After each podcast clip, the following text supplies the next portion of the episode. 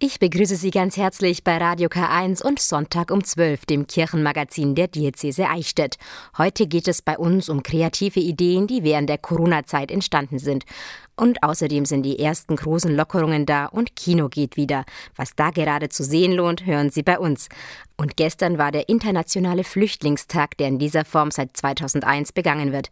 Wie es den geflüchteten Menschen gerade in den letzten so schwierigen Wochen ergangen ist, das hören Sie in wenigen Minuten hier bei Radio K1. In der nächsten Stunde ist für Sie am Mikrofon Daniela Olivares und wir haben natürlich auch jede Menge Musik dabei. Sie sind in der Corona-Krise etwas aus dem Fokus geraten, die unzähligen Menschen, die nach wie vor auf der Flucht sind. Am 20. Juni, also gestern, wird der internationale Flüchtlingstag begangen. Zeit wieder, den Menschen Aufmerksamkeit zu schenken, die vor Hunger, Krieg oder Verfolgung im eigenen Land fliehen mussten. Umso mehr stellt sich jetzt die Frage, wie ist die Situation und wie haben diese Menschen die Corona-Krise überstanden? Fakt ist, die Zahlen sind so hoch wie nie. 80 Millionen Menschen sind weltweit auf der Flucht, also umgelegt fast so viele wie die Bundesrepublik Deutschland Einwohner hat. In den letzten Wochen sind sie trotzdem nahezu aus der öffentlichen Wahrnehmung verschwunden. Die Corona-Pandemie hat die Nachrichtenlage und den Alltag bestimmt. Da liegt aber auch schon ein Problem für die Geflüchteten. In großen Gemeinschaftsunterkünften leben die Menschen eng zusammen. Ein Schutz vor dem neuartigen Virus ist nicht gegeben. Im Landkreis Eichstätt gibt es derzeit aber vor allem dezentrale Unterkünfte. In der jetzigen Situation ein Vorteil, berichtet Angela Müller, Flüchtling und Integrationsberatung der Caritas. Wir haben nach wie vor im Landkreis Eichstätt keinen Fall in einer Asylunterkunft gehabt, aber selbst wenn, dann sind in diesen kleinen dezentralen Unterkünften die Auswirkungen natürlich sehr viel schwächer. Es sind weniger Personen betroffen. Die Corona-Krise hat schwere Auswirkungen auf alle, auch und besonders auf Flüchtlinge. Plötzlich war niemand mehr da, der bei Behördengängen oder beim Ausfüllen von Anträgen oder Formularen half. Und die Kinder, die hätten auch Homeschooling machen sollen. Man muss sich vorstellen, dass auch in den dezentralen Unterkünften und noch mehr in den großen Unterkünften die Kinder auf sehr engem Raum leben. Das heißt, ähm, in der Zeit der Ausgangsbeschränkungen konnten sie ja sogar kaum das Haus verlassen. Ansonsten sind sie auch jetzt fast überwiegend immer zu Hause unter diesen beengten Bedingungen und die Kinder in Schule oder Jugendlichen auch haben keinen Raum um, und keine technische Ausstattung, um sich um dieses Homeschooling zu kümmern. Beim Homeschooling scheitert es nicht nur oft an den mangelnden Deutschkenntnissen der Eltern, sondern häufig schon an der einfachen Möglichkeit. Die Kinder und Jugendlichen besitzen keinen Computer oder gar Drucker, haben also keine Chance, mit ihren Mitschülern Schritt zu halten und bleiben so noch mehr auf der Strecke. Abhilfe wurde versprochen, kam aber nicht an, berichtet Angela Müller. Die von der Bundesregierung versprochenen Zuschüsse konnten wir bisher nicht abrufen für die Betroffenen. Da hatte sich keine Stelle zuständig erklärt aber es fehlt auch an der technischen Grundausstattung. Vor allem in den eigens aufgestellten Containerunterkünften zum Beispiel gibt es überhaupt keine Möglichkeit, ein WLAN einzurichten. Die Leute können nur mobile Daten buchen, was ganz schön ins Geld geht. Sie hofft jetzt, da die Lockerungen täglich mehr werden, dass sich verstärkt Ehrenamtliche melden, um zu helfen. Also zum einen, um vielleicht ähm, Schulstoff nachzuholen ähm, jetzt auch in den Wochen vor den Sommerferien oder in den Sommerferien, aber auch einfach, um mit den Kindern vielleicht draußen zu spielen, ja, weil es geht auch nicht immer nur ums Lernen, sondern die Kinder haben ja auch keine Möglichkeit mehr gehabt, mit anderen Kindern, außer vielleicht in der Unterkunft, wenn welche da waren, zu spielen, also einfach auch Kind zu sein. Da würde ich gern einmal Mäuschen spielen. Diese Redewendung hört man öfter, wenn Menschen besonders neugierig sind. Tobias Wallner aus Ingolstadt hat sie einfach mal ganz wörtlich genommen. In seinem Hörspiel erzählt er die biblische Geschichte von Noah und der Arche einmal aus einer ganz speziellen Perspektive, nämlich aus der Sicht einer Maus. Der Himmel hat eine seltsame Farbe, als sich die kleine Maus auf dem Weg zu Noahs Arche macht. Er ist dunkel und irgendwie wirkt er bedrohlich. Bald wird es zu regnen beginnen. So hört sie sich an, die Geschichte von Noahs Maus. Tobias Wallner hat sie selbst geschrieben. Der 47-Jährige ist ehemaliger Gemeindereferent und Religionslehrer im Caritas-Zentrum St. Vinzenz in Ingolstadt. Das Buch ist schon vor ein paar Jahren im Rahmen einer Kinderbibelwoche entstanden. Wegen der Corona-Krise hat Tobias Wallner es nun für seine Schüler vertont. Zum einen war jetzt lange Zeit überhaupt keine Schule. An einer Schule für geistig Behinderte ist es auch schwer, dass man das mit den Abständen und sowas einhält. Und auch jetzt findet noch immer kein Fachunterricht statt. Und dann habe ich mir überlegt, gut, was kann ich für meine Schüler machen? Also habe ich begonnen, die ganzen Bilder zur Geschichte zu malen und den Text einzusprechen. Ja, und so ist jetzt praktisch eine, ein Hörbuch entstanden. Rund eine Woche lang hat Tobias Wallner an dem Text geschrieben. Er handelt von der Bibelgeschichte über die Arche Noah, allerdings aus der Sicht einer namenlosen Maus, die eine spannende Reise erlebt. Die Maus merkt, dass in der Welt einiges nicht stimmt, dass die Menschen nicht so nett zueinander sind. Und äh, sie sieht auch, wie Tiere leiden und versucht zu helfen, aber natürlich als Maus ist sie nicht sonderlich erfolgreich dabei. Und dann bekommt sie den Ruf Gottes, dass sie mit auf die Arche darf. Sie lernt dort einen Mäuserich kennen und sie erleben ein paar Abenteuer, wenn die Tiere seekrank werden oder die Gefahr durch die Katze da ist.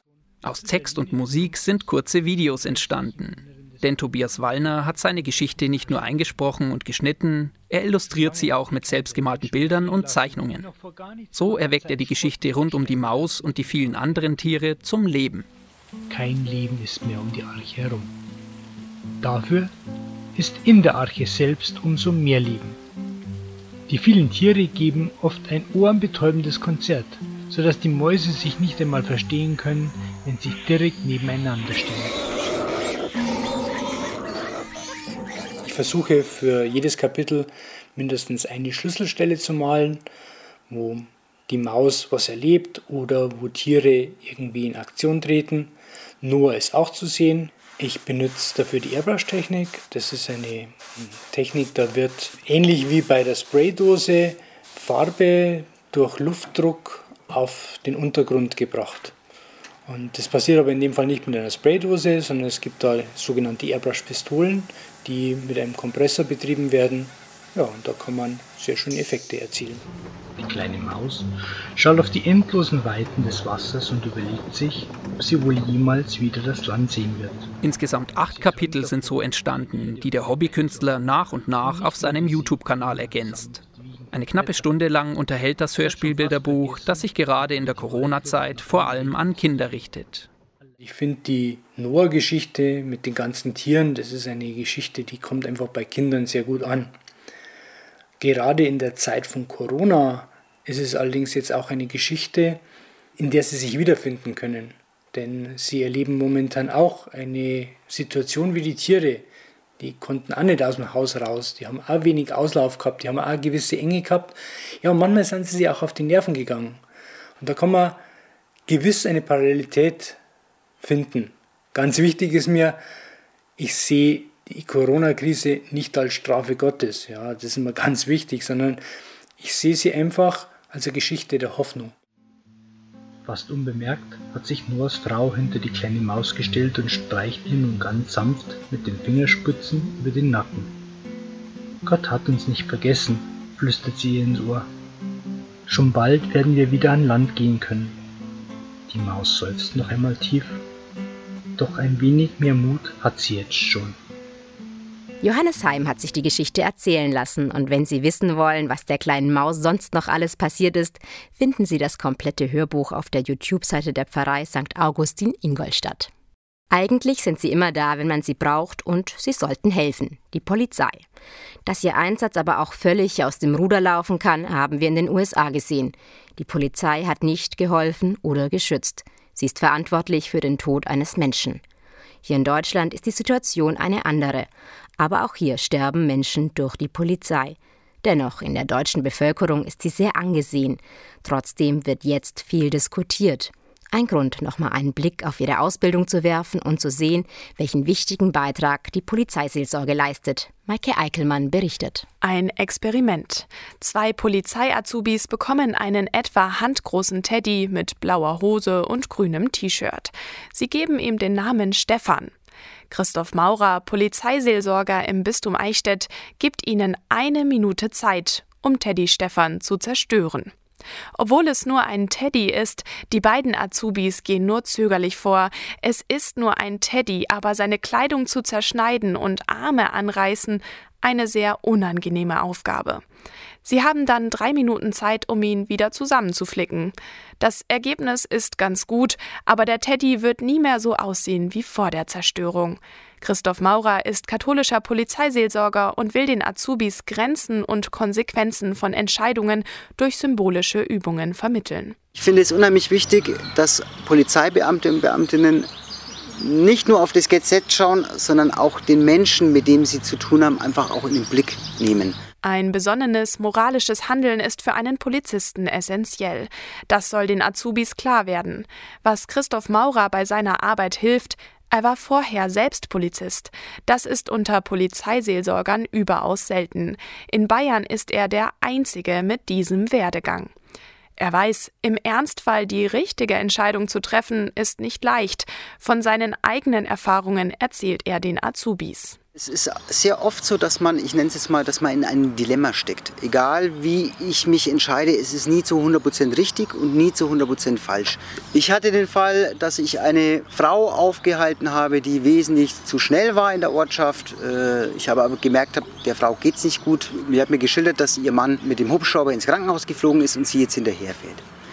Da habe ich jetzt zwei Möglichkeiten. Ich kann nach dem Gesetz handeln und sagen, das kostet so und so viel. Oder ich lasse es dabei und sage ihr, es ist nicht gut, wenn Sie so schnell fahren, fahren Sie langsamer und habe es im Endeffekt bei, bei einer mündlichen Verwarnung belassen. Egal, ob der Polizist ein Auge zugedrückt hat oder nicht. Am Ende muss er für seine Entscheidung einstehen, vor dem Gesetz, aber auch vor dem eigenen Gewissen. Ein moralisches Urteil zu fällen, lernen die Azubis im Berufsethikunterricht. Ortswechsel. Christoph Maurer geht mit den jungen Menschen auf den Friedhof. Zwischen den Gräbern sollen sie auf Tod und Sterben vorbereitet werden. Christoph Maurer weiß aus eigener Erfahrung, dass sie in ihrem Beruf immer wieder damit konfrontiert werden. Deshalb sollen sie lernen, was der Tod für sie persönlich bedeutet ein erster Anknüpfungspunkt zum Thema Tod, aber erstmal privat. Also gar nicht irgendwie in dem, spezifisch in dem Feld Polizei. Das ist so der Startpunkt in diesen zweieinhalb Jahren, wenn es um das Thema Tod geht. Der nächste Morgen bei der Bereitschaftspolizei Eichstätt. Vor dem Unterricht trifft er sich heute zu einem privaten Seelsorgegespräch mit einer Beamtin, die einen belastenden Einsatz hatte. Christoph Maurer und sein ökumenisches Team sind auch persönlich als Begleiter für alle Polizisten da, unabhängig von der Konfession. Was tun, wenn Gruppenstunden ausfallen, Kindergottesdienste gerade nicht stattfinden können und nicht mal mehr die geliebten Proben der Kirchenband möglich sind? Statt den Kopf in den Sand zu stecken, hat sich Gemeindereferent Peter Denk einfach ein paar Online-Projekte überlegt. Kirche Digital nennt er sein Konzept. So verliert er die Jugendlichen in Lauterhofen auch während Corona nicht aus dem Blick. Maike Eickelmann hat ihn in Lauterhofen in der Oberpfalz besucht. Einfach nur zu Hause rumsitzen, wie ein U-Boot abtauchen und nichts tun. Das kam während des Corona-Lockdowns für Peter Denk nicht in Frage. Er ist Gemeindereferent für Lauterhofen und Oberwiesenacker in der Oberpfalz und er möchte für seine Kirchengemeinde präsent bleiben. Für ihn stand sofort fest, Kirche geht auch digital. Deshalb hat er gleich mehrere Online-Projekte gestartet. Und die kommen nicht nur bei den Jugendlichen gut an, sagt Peter Denk. Also ich wollte erstmal alle erreichen und ich war sehr überrascht. Ich habe eine Impulsgruppe gegründet zum Beispiel und da waren sehr viel ältere Semester dabei. Ich sage jetzt bewusst alle über 80, die dann ihr Handy benutzt haben. Ich war ganz überrascht und die gesagt haben, ja, sie hätten gern auch äh, so Impulse und haben sich jetzt mal bei WhatsApp angemeldet. In den Wochen der Corona-Krise hat Peter Denk biblische Hörspiele aufgenommen, YouTube-Videos mit Gedanken zum Tag veröffentlicht, eine Instagram-Challenge gestartet und mehrere WhatsApp-Gruppen gegründet. Die meiste Zeit hat er allerdings in seinem Studio verbracht für das größte Projekt, ein Musikvideo seiner Jugendband 16LA. Das Cover des Songs Little Talks soll auf YouTube hochgeladen werden. Ich habe sie gebeten, einmal mir die Spuren zu schicken. Also jeder musste sein Instrument und seinen Gesang einsingen oder einspielen. Und ich habe sie gebeten, ein Video zu erstellen. Und da waren sie wirklich wieder gefordert. Sie mussten was tun. Es musste einigermaßen gut klingen. Ähm, sie waren herausgefordert im ganzen Mark. Und ich muss ganz ehrlich sagen, es klang halt einfach gar nicht schlecht, weil man gemerkt hat, hey, die haben sich jetzt richtig Zeit genommen. Das, das war jetzt Arbeit für die. Und ich glaube, Das war so der Hintergrund, ihnen wieder einen Job zu geben. Auch Bandmitglied Magdalena war sofort motiviert. Für das Musikvideo hat sie zu Hause ihre Tonspuren auf dem Handy aufgenommen, bei absoluter Ruhe im Raum. Zuerst hat sie die Gitarrenakkorde eingespielt, danach den Gesang aufgezeichnet. Dafür hat sie lange geübt, um ein möglichst gutes Ergebnis abzuliefern. Weil der Unterricht ausgefallen ist, war Magdalena froh über das Projekt. In der Zeit machst du halt gefühlt irgendwie gar nichts, außer halt liegen, Hausaufgaben und mehr nicht. Aber dann so eine Abwechslung zu haben, ist schon richtig cool. Ich muss auch damit aufpassen, dass ich immer im gleichen Rhythmus spiele, weil das hört sich sonst etwas schief an und so. Und auch beim Singen, da muss ich dann auch die verschiedenen Töne treffen. Das hat schon länger gedauert, bis ich den richtigen Ton dann hatte. Danach ist Gemeindereferent Peter Denk wieder ins Spiel gekommen. Aus den vielen einzelnen Spuren hat er ein Musikvideo geschnitten.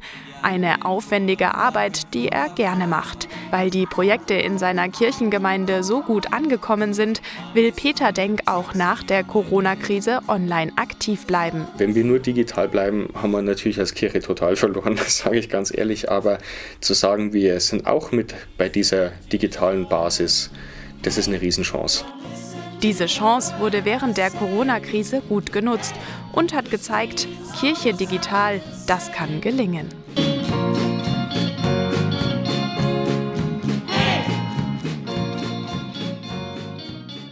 Es ist soweit. Die Kinos dürfen endlich auch wieder öffnen.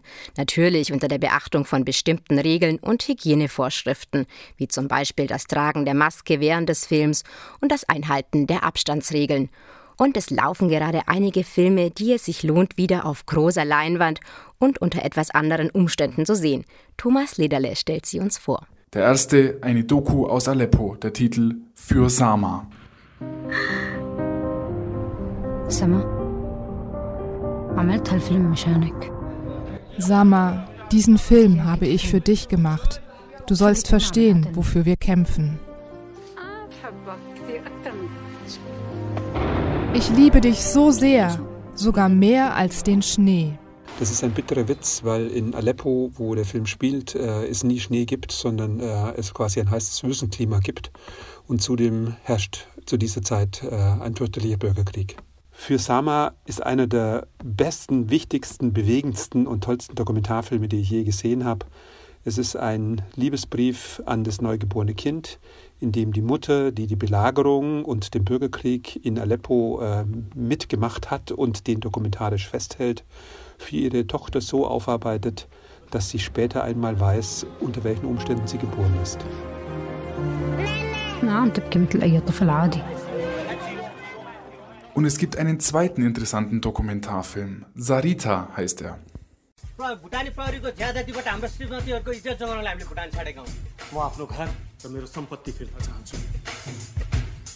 Der Film Sarita handelt von einem 13-jährigen Hindu-Mädchen, das in Nepal in einem riesigen Flüchtlingslager aufwächst, weil sie äh, ist Hinduistin und sie wurde vor ihrer Geburt schon ihre Eltern aus Bhutan vertrieben, weil dort nur noch Buddhisten leben dürfen.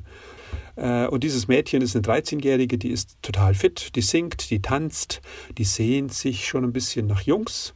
Und plötzlich aber hört man in dem Lager, dass das Lager aufgelöst werden soll und sie nach äh, Europa muss, nach Oslo. Und es verwirrt das Mädchen so sehr, dass sie in eine Amnesie fällt und nichts mehr weiß. Und zu guter Letzt eine Geschichte von drei Schwestern und genauso nennt sich der Film. Ich schaff das mit euch sowieso nicht mehr.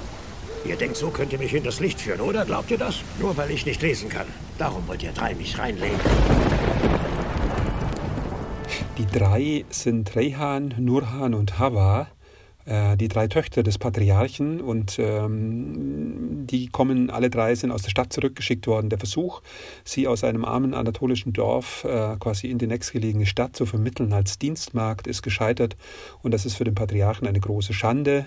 Und ähm, er will aber noch nicht aufgeben und versucht es äh, weiterhin quasi eine Anstellung für seine Töchter zu finden. Ähm, das will aber nicht so recht klappen und der Film beobachtet, was für Folgen dieser Versuch hat, drei junge Frauen äh, in ein Dienstverhältnis zu vermitteln, das die eigentlich auch gar nicht so richtig wollen. Es kommt zu sehr viel Nähe und Aggression, es gibt Sehnsucht und Ohnmacht und das Ganze spielt mitten in Anatolien im Winter. Es gibt hier sehr viel Schnee, es ist eine abgeschnittene Welt in ganz tollen, großen Cinemascope-Bildern fotografiert.